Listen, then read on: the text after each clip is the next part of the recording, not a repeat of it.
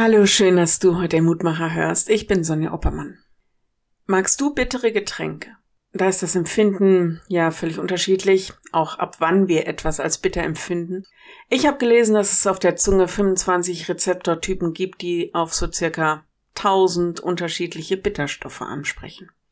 Das macht insofern Sinn, weil vieles, was bitter ist, auch das pure Gift für uns ist. Manches ist natürlich auch sehr gesund. Was tatsächlich alles andere als gesund ist, ist, wenn ein Mensch bitter wird. Manchmal vergiftet das nicht nur sein oder ihr eigenes Leben, sondern auch das der Menschen um ihn oder sie herum. Ja, ich verstehe das. Manchmal hat man Schweres zu tragen, unsagbar Schweres erlebt.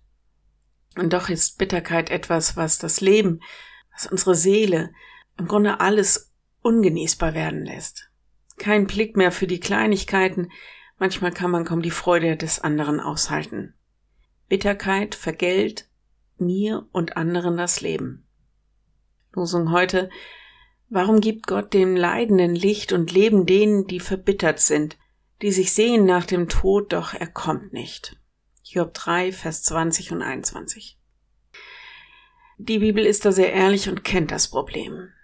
Hiob steht exemplarisch für alle, die unsagbares Leid erleben. Alles genommen, was lieb und wertvoll war. Hiob sehnt sich nach dem Tod, das nicht mehr aushalten zu müssen. Er kennt diese Bitterkeit. Aber er macht nicht selbst einfach Schluss. Das ist keine Option für ihn.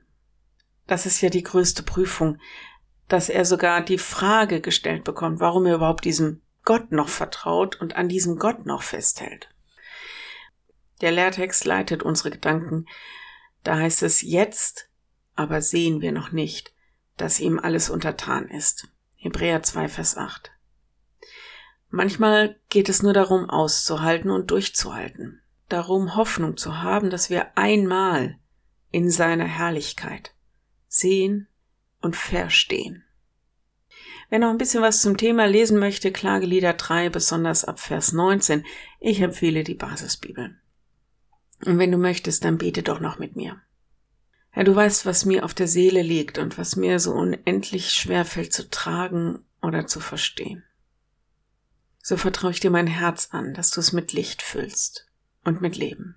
Lass mich nicht bitter werden, sondern fülle mich mit deiner Liebe. Und wir beten für die, die unsagbares Leid erleben und zu tragen haben.